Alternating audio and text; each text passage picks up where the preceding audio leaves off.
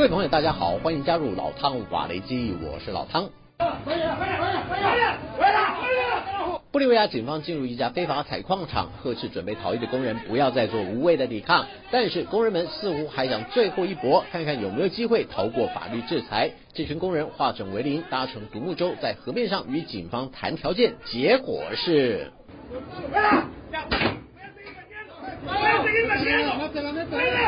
警方强硬的态度说明了一切，现场五十三名工人全部束手就擒，坐在沙地上等待移送。另一方面，二十七艘淘金船则被警方一把火烧个精光。玻利维亚官方表示，这是一次针对非法采矿组织的打击行动，初步估计被查扣的黄金市价约在五千万台币左右，而且还起出一批枪械弹药。由于这座非法采矿场地处偏僻，加上嫌疑人数量众多，玻利维亚检警还出动直升机运送这批关系人。司法单位也会依据涉案情节起诉落网的五十三人，他们将面临四到八年的有期徒刑。尽管玻利维亚政府重申绝不容忍未经许可的开采行为，但是根据打击跨国有组织犯罪全球倡议的报告指出，拉美国家的走私黄金已经逐渐取代古柯碱，成为犯罪集团主要的获利来源。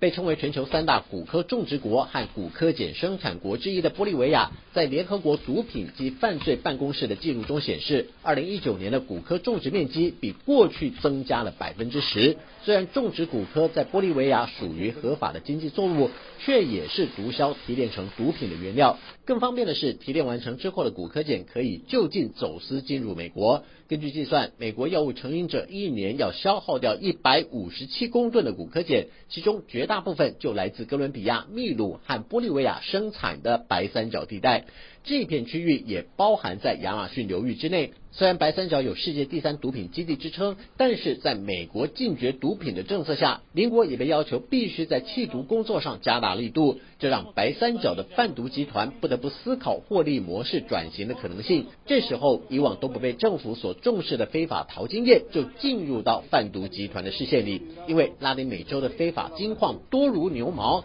尽管没有具体数据可以量化，但是按照打击跨国有组织犯罪全球倡议的估算，拉美的非法金矿场占比高居世界第一。例如哥伦比亚和委内瑞拉，全国百分之九十的金矿都不合法；厄瓜多也有百分之八十的非法矿场。但是为什么会有这么多非法矿场？分析指出有三个重要的原因：首先，到矿场做工人是当地民众唯一可以养家活口的手段；第二，是因为黄金的稀少性，让这种贵金属具有相对较高的保值和获利空间，矿场的存在必然只会多而不会少。第三是这些矿场大多位在亚马逊雨林区更为偏僻而又人烟罕至的地方，对于想要漂白的贩毒集团来说，只要能躲过政府和缉毒单位的监控，都是最安全无虞的据点。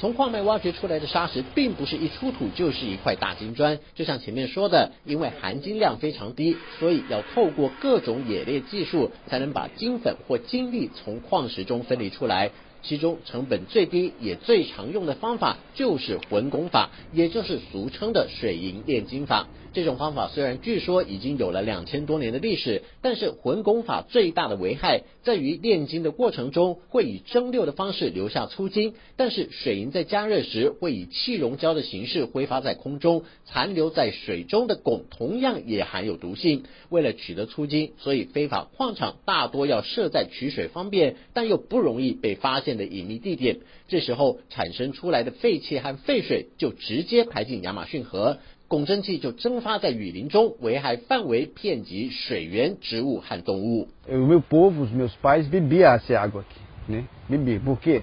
Porque não existia a a a fazenda, não existia veneno. Hoje não, hoje está está está contaminado.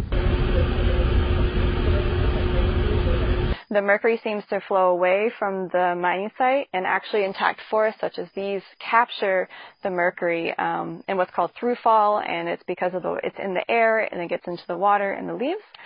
And there can really enter the food chain. 这是全球第一个针对非法矿场使用混汞法炼金，并且任意排放废水和废气的初步研究报告。环境和生物学家采集了一千种鸟类、蝙蝠、小型哺乳动物和啮齿动物的皮肤、唾液和血液样本。检验结果发现，大部分的样本都遭受到汞的污染，这也让生物学家感到担心。毕竟这些鸟类或小型哺乳动物都要面临非常严重的物种繁衍问题，因为受到汞污染之后，生下来的幼崽有很大机会出现早夭、畸形，甚至是发育不全的情况。一旦被更高阶的猎食者捕食之后，这些捕食者也将会面临到上面所说的问题。当汞中毒遍布每一个阶层的食物链之后，一来会造成食物链里的所有群体数量下降。当某一天底层某一个族群灭绝之后，就会影响食物供应上的不足，食物变少意味着竞争增加，对整个生物链都将因此深受其害。再加上肆意将汞污水排放到亚马逊河，生存在水里的鱼虾蟹和贝类，以及仰赖水源成长的植物也无一幸免。整座雨林和世世代代居住在此的原住民，也会因为汞污染而难以幸免，到最后就成为一场生态危机。即便亚马逊流域的滥砍滥伐已经有所节制，但是贩毒集团为了漂白，并且谋取更丰厚的利益，逐渐转型从事非法开采和危害更大的新一波生态污染。到头来，居住在亚马逊流域的所有原生动植物和原住民都要面对更为严峻的生存挑战。好了，就到这里，我们下次见。